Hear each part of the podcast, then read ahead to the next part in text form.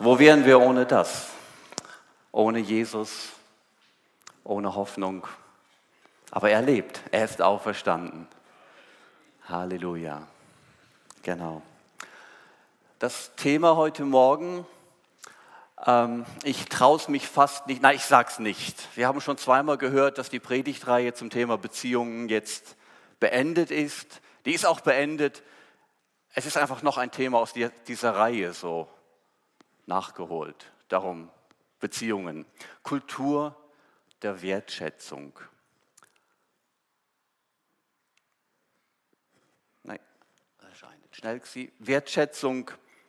Was ist das überhaupt?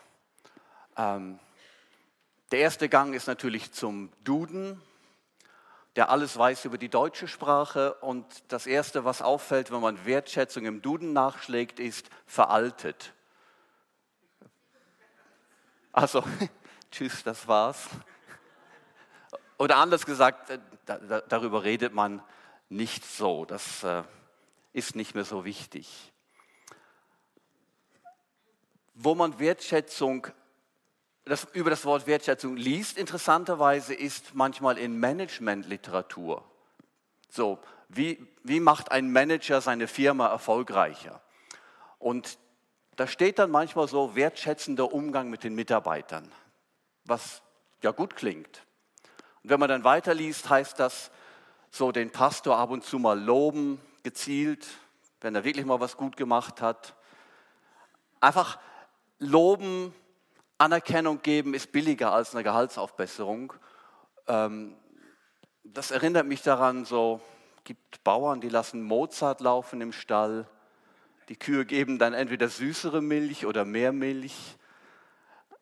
Das ist nicht Wertschätzung des Menschen, da geht es einfach darum, die Leistung zu steigern. Wenn wir im Zusammenhang von Gemeinde, von Glauben über Wertschätzung reden, geht es nicht darum.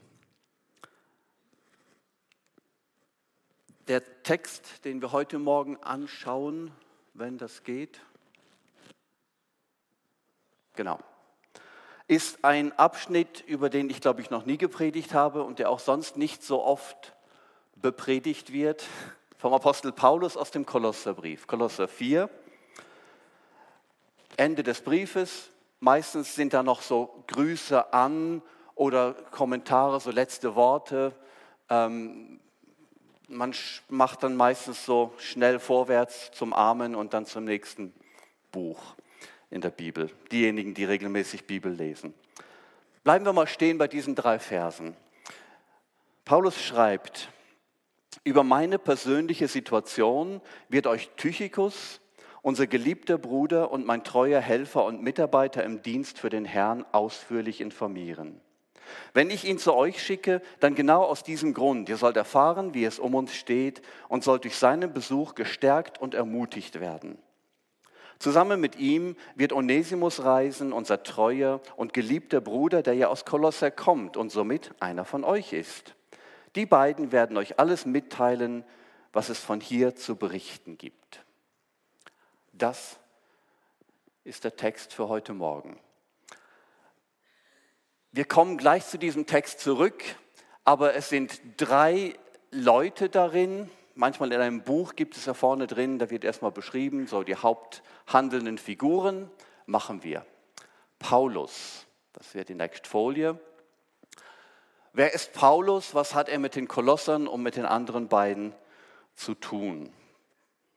Die meisten haben wahrscheinlich schon mal gehört von Paulus, dem Apostel. Er war viel unterwegs, er hat Gemeinden gegründet ähm, und er hat unter anderem dann mit Briefen auch diese Gemeinden, die er gegründet hat, ermutigt, zurechtgewiesen und einige seiner Briefe haben wir jetzt in der Bibel, im Neuen Testament. Paulus hat unter anderem lange, also mindestens zweieinhalb Jahre in Ephesus gelebt. Das ist die heutige Türkei. Ähm, und das war damals so die Provinzhauptstadt der römischen Provinz. Kolosse, da wo die Gemeinde lebt, ähm, an die dieser Brief geht, das ist ungefähr 100 Kilometer weg. Wir wissen nicht aus der Bibel, ob Paulus in Kolosse war. Aber unter uns gesagt, Paulus als einer, der so viel gereist ist, ich kann mir nicht vorstellen, dass der zweieinhalb Jahre in den Stadtmauern von Ephesus war und keinen Fuß rausgesetzt hat. Ich vermute, dass er selber die wichtigen Orte der Umgebung auch besucht hat und die Gemeinden kennt. Mindestens hat er seine Mitarbeiter dahin geschickt, das wissen wir, das sehen wir aus seinen Briefen. Und Leute aus zum Beispiel Kolosse haben ihn besucht. Ähm, ein Gemeindeleiter aus Kolosse, Philemon, war ein enger Freund von Paulus. Also da waren enge persönliche, nahe Beziehungen. Also Paulus hatte eine Beziehung, er war bekannt in der Gemeinde, sie vertrauten ihm. Und was wir noch über Paulus wissen müssen oder uns in Erinnerung rufen, Paulus war viel unterwegs und er war nie allein, allein unterwegs. Er hatte immer eine Gruppe von jungen Leuten bei sich, ähm, vielleicht auch nicht ganz so jung, das Alter steht nicht immer dabei, aber er hatte immer Leute bei sich, ähm, die ihn unterstützt haben und vor allem die er angeleitet hat. Also seine Reisen und seine Predigten und seine Dienste in den Gemeinden, das war immer eine Lehrlingswerkstatt. Er hatte immer Lehrlinge bei sich, die ihm auf die Finger, auf den Mund und auf die Füße geschaut haben und so viel wie möglich gelernt haben. Und Paulus hat sie mit hineingenommen, hat ihnen Verantwortung und Aufgaben gegeben. Und einige von denen sind bekannter. Timotheus und Titus zum Beispiel, die haben sogar eigene Briefe im Neuen Testament aber auch Tychikus gehört dazu. Also Paulus hatte die Gewohnheit, die gute Gewohnheit, dass er das, was Gott ihm anvertraut hat, weitergegeben hat, andere gelehrt, Jüngerschaft gelebt hat. Tychikus ist nicht ganz so bekannt. Ich mache jetzt nicht schnell die Umfrage, was wisst ihr alles über ihn, außer dem Namen. Ich musste ehrlich gesagt selber auch nachgucken. Ähm, aber er ist einer dieser treuen Begleiter von Paulus. Vielleicht aus der zweiten Reihe, nicht ganz so prominent, nicht immer die Nase ganz vorne, aber er war eng bei Paulus. Er war mit ihm unterwegs. Unter anderem in der Apostelgeschichte wird berichtet, wie eine Opfergabe für die leidende Gemeinde in Jerusalem zusammengelegt war. Und Tychicus war da mit dabei, um diese Gabe nach Jerusalem zu bringen. Paulus hat ihn mehrfach als Kurier eingesetzt, um Briefe zu äh, bringen an Gemeinden, die er geschrieben hat. Ähm, also er kam ziemlich weit rum. Wahrscheinlich, es steht nirgends, ähm, man kann das aber indirekt schließen, wahrscheinlich stammte Tychicus aus Ephesus. Und es ist sehr gut möglich, dass Paulus ihn da kennengelernt hat, ihn unter die Fittiche genommen hat, also dass die viel miteinander erlebt haben. Weil sie aber immer nah beieinander waren, musste Paulus nie einen Brief schreiben, sonst gäbe es vielleicht neben Timotheus und Titus auch noch einen Tychikusbrief. Wäre interessant.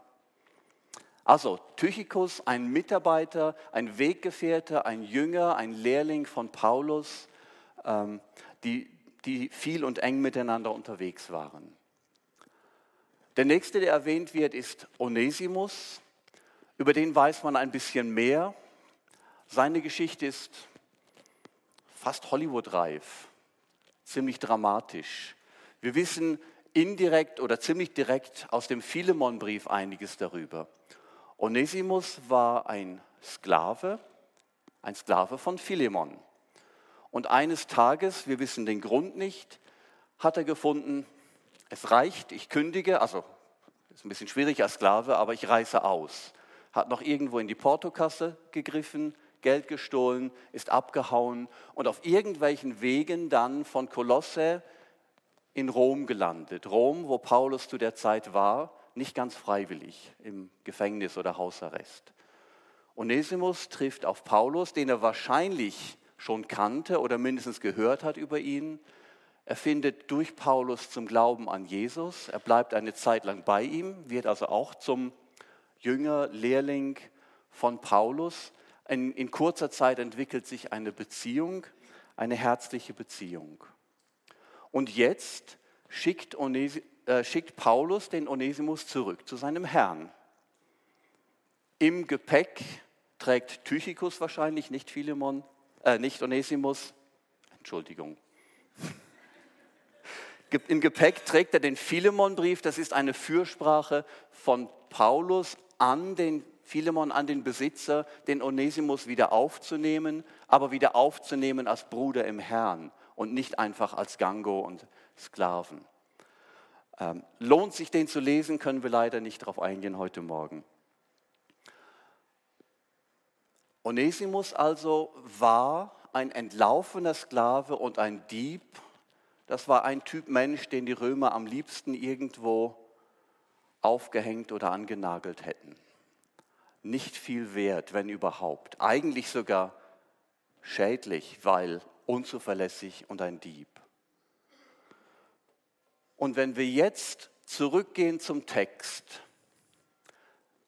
das wäre der nächste Ding, ähm, schauen wir doch noch einmal, was dieser Paulus, dieser Lehrmeister, dieser Apostel, dieser Mann von Rang und Namen über seinen langjährigen Lehrling Tychicus, der zuverlässig war, aber wahrscheinlich nirgends irgendwie besonders herausgestochen ist, immer so viererhalbe bis fünfer vielleicht.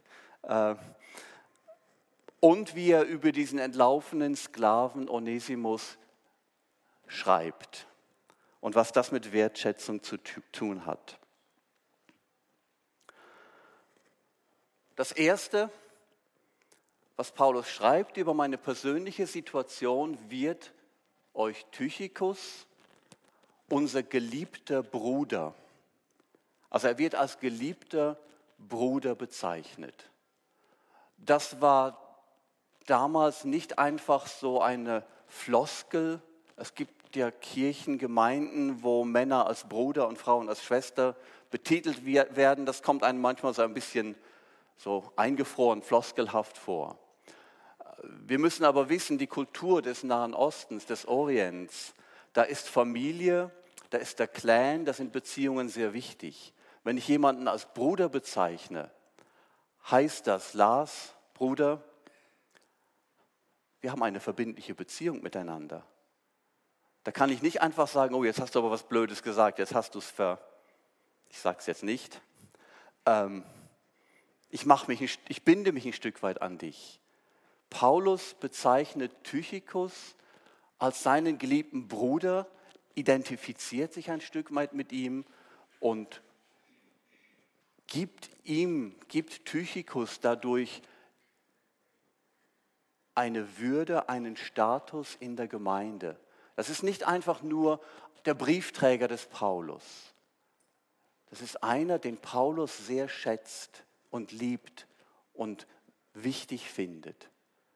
Ich glaube, es ist besser, wenn wir den auch wertschätzen, wenn wir den auch offen aufnehmen und zuhören, was er sagt. Er gibt ihm, allein schon durch dieses geliebte Bruder, gibt er ihm einen Wert, eben Wertschätzung. Aber das ist noch nicht alles. Es geht weiter. Treuer Diener oder treuer Helfer ist in dieser Übersetzung. Im Griechischen heißt es Diakonos. Ähm, in unserer Zeit und Kultur ist Diener sein nicht unbedingt so die erste Wahl, wenn es um Karriere geht. Lieber irgendwie Pilot bei der Airline oder ähm, ich weiß doch auch nicht, Millionär oder Urlaubsdestinationstestkunde.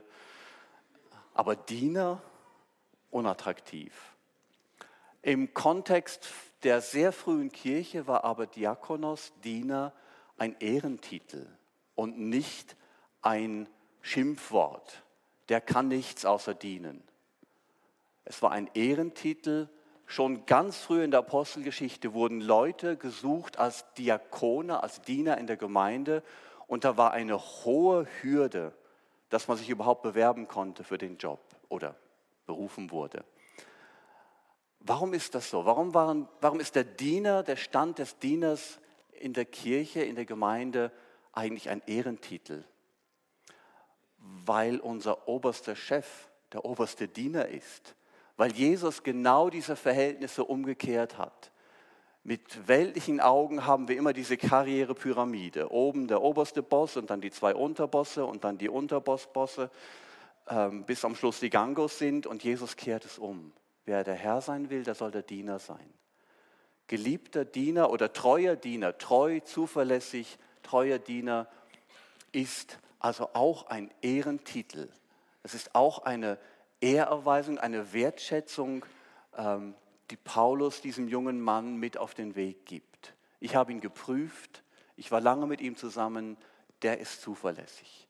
Der hat sich den Titel Diakonos, Diener, hart erarbeitet.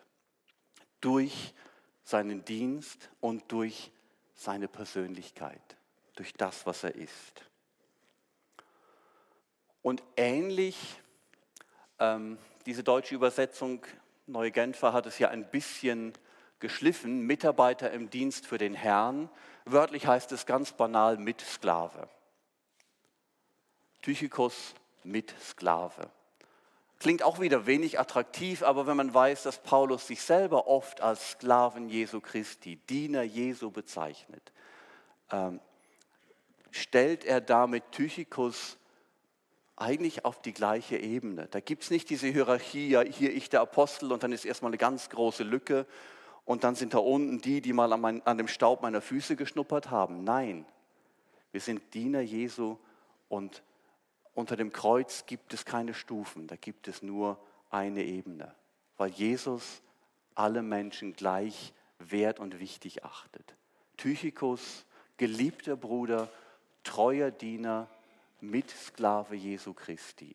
Mit diesen drei kurzen Titeln gibt Paulus seinem Mitarbeiter eine Wertschätzung, eine Würdigung mit auf den Weg, die es in sich hat.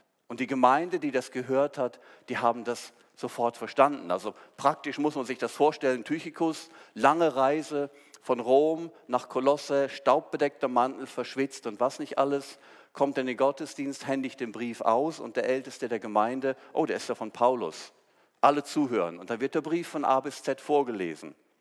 Ich kann mir vorstellen, dass der Tychicus vielleicht sogar ein bisschen rot geworden ist, so im Kapitel 4, als dann sein Name fiel. Aber man kann sich auch vorstellen und weiß, wie dann die Gemeinde den Tychicus angesehen hat. Wirklich ein wertvoller Mitarbeiter. Wow, was Paulus über den schreibt.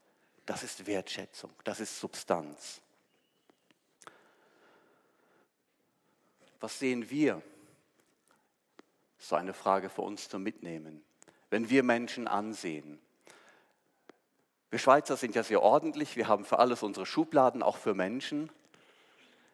Vielleicht sollten wir ein bisschen davon weggehen und vor allem Menschen sehen und nicht vor allem Schubladen. Was sehe ich, wenn ich Menschen ansehe? Was leitet mich darin, den Wert von Menschen einzuschätzen?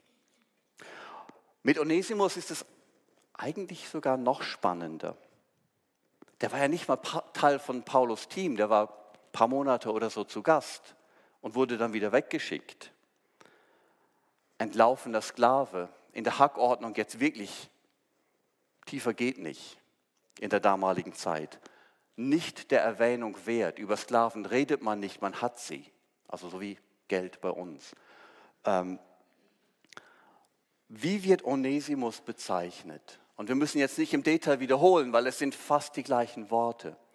Ein entlaufener Sklave, ein Dieb, der aber zum Glauben an Jesus gefunden hat, der hineingekommen ist in die Gemeinschaft und Familie der Christen, der wird bezeichnet als der treue und geliebte Bruder. Genauso wie Tychicus, der schon jahrelang mit Paulus unterwegs war. Jesus hat mal ein Gleichnis erzählt über die einen, die den ganzen Tag geackert haben und die anderen, die so kurz vor Toreschluss dazu kamen. Und alle bekamen den gleichen Lohn. Das ist das, was Paulus hier praktiziert.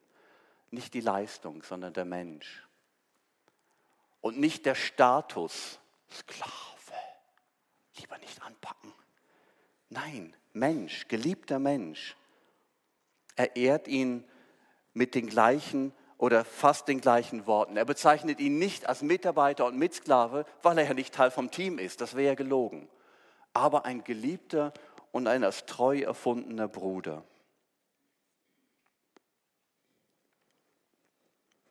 Und er ist einer von euch. Das betont Paulus sehr. Er gehört zu euch, weil er zum Haushalt des Philemon gehört. Ich habe mir jetzt nicht allzu sehr ausgemalt, wie in der Gemeinde geredet wurde über diesen entlaufenen Sklaven. Ich weiß es ja nicht. Man kann sich so als Mensch einige Überlegungen machen, hatte vielleicht Bedauer mit dem Philemon über seinen Verlust. Und jetzt habe ich mich so um den Onesimus gekümmert und ich hatte so große Hoffnung und jetzt bestiehlt er mich und haut ab. Ich weiß es ja nicht. Die Bibel sagt nichts. Aber es war mindestens eine schwierige Situation. Der Herr, der Bestohlene, der Geschädigte war Mitleiter der Gemeinde und dann kommt dieser Onesimus zurück. Wie empfängt man so einen? Was gibt einem den Anlass, um den irgendwie hineinzunehmen? Muss der erstmal ein Bußregister durchlaufen oder so? Paulus ziemlich salopp. By the way, er ist einer von euch. Er ist nicht der Sklave von einem von euch. Er ist nicht irgendwo dritte Reihe hinten links hinter der Wand. Er ist einer von euch. Wieder unter dem Kreuz keine Stufen, kein Gefälle. Einer von euch. Und wenn man dann ein bisschen weiter überlegt, merkt man, wie in der Wertschätzung, biblischen Wertschätzung, eine revolutionäre Sprengkraft liegt. Es wird zwar nirgends direkt im Neuen Testament gesagt, hört auf mit der Sklaverei. Aber es wird sehr deutlich gesagt, zum Beispiel in diesem Vers, dass Sklaven Menschen sind. Und dass für Christen christliche Sklaven Brüder und Schwestern sind. Und Paulus sagt einige sehr deutliche Worte über den Umgang. Und die sind sehr der Kultur entgegengesetzt. Ich mache einen ganz kleinen Exkurs. Ähm, noch mal eins schalte? Die römische Welt basierte auf Sklavenarbeit. Die ganzen wunderschönen Ruinen und Sachen, die man sieht. Ich hatte die Gelegenheit, vor zehn Tagen hier an diesem Ort zu stehen. Das ist äh, das große Theater in Ephesus. Gewaltig, eindrücklich. Riesige Steine, schön gefügt, eins ins andere. Das ist nur möglich mit Sklavenarbeit. Das ist nur möglich, wenn man Sklaven rücksichtslos und erbarmungslos ausbeutet. Kostet ja nichts. Hol mir dann neuen vom Markt, wenn der verschlissen ist. Und es gab einen markanten Wechsel, und das sieht man in den Ruinen von Ephesus, im Baustil.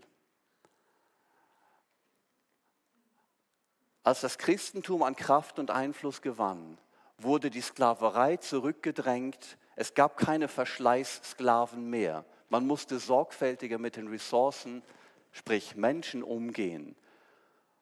Und das heißt, man musste lernen, anders zu bauen. Einfacher, man hat dann halt Ziegelsteine genommen und Bruchsteine, die man gefunden hat, so aufgemauert, war gleich stabil, schöner verputzt drüber. Aber was dahinter, also da war früher ein schöner Verputz drüber, das ist jetzt abgebröckelt. Aber was dahinter steht, ist eine Revolution durch das Evangelium. Sklaven sind Menschen und ich kann sie nicht mehr behandeln wie meine Metabo-Maschine. Wenn die durch ist, kaufe ich mir eine neue. Sklaven sind Menschen. Wir müssen sie anders behandeln. Fand ich sehr spannend. Kleines Detail. Frage an uns. Der Zeitgeist damals lehrte über die Würde von Sklaven dass sie eben keine haben, dass sie wertlos sind, dass sie nirgends sind. Frage an uns, was lehrt uns der Zeitgeist über den Wert von Menschen? Und was lehrt uns das Evangelium?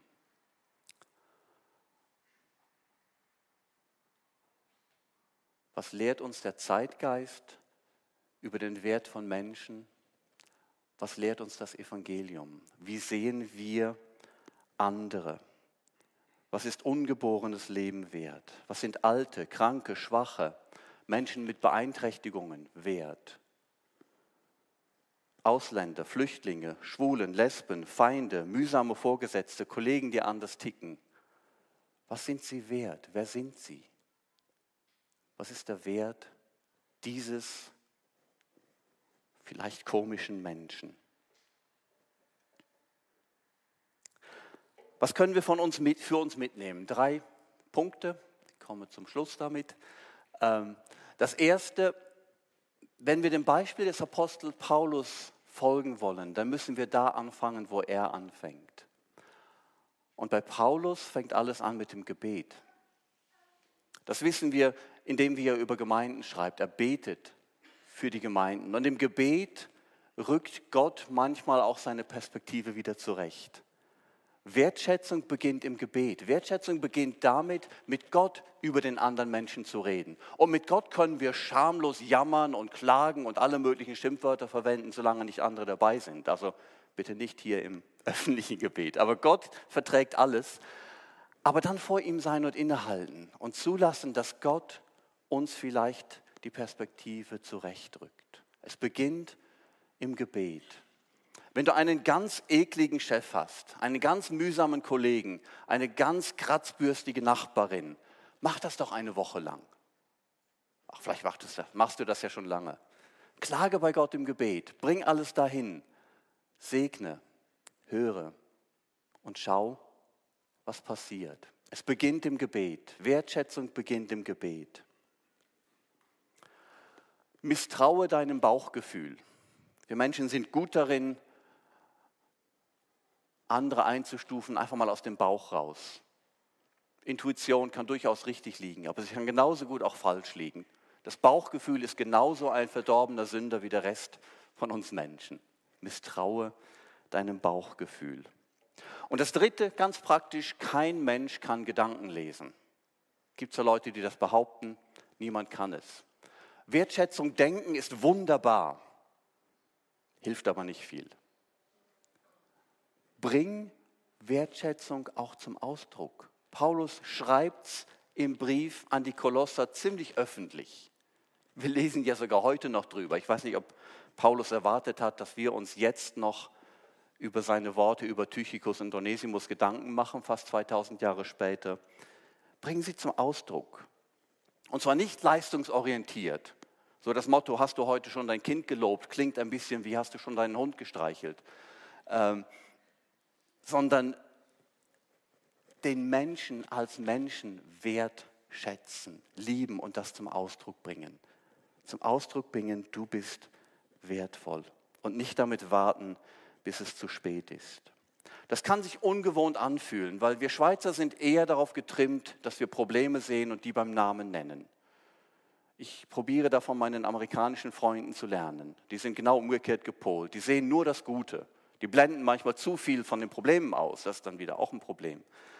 Aber sie sehen das Gute und sie sagen es auch. Also ein bisschen Amerikanismus in der Beziehung würde uns gut tun. Wertschätzung nicht nur denken, sondern auch aussprechen, zum Ausdruck bringen. Übung macht den Meister. Wir beten.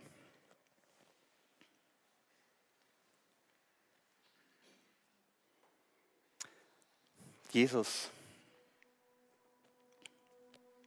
Es ist unverdient, aber es ist Gnade, dass du uns Menschen ansiehst als Geliebte, als wertvoll in deinen Augen. Jeder einzelne Mensch ist wertvoll, geliebt, wertgeschätzt, mit Würde ausgestattet, die unzerstörbar ist, weil sie von dir kommt.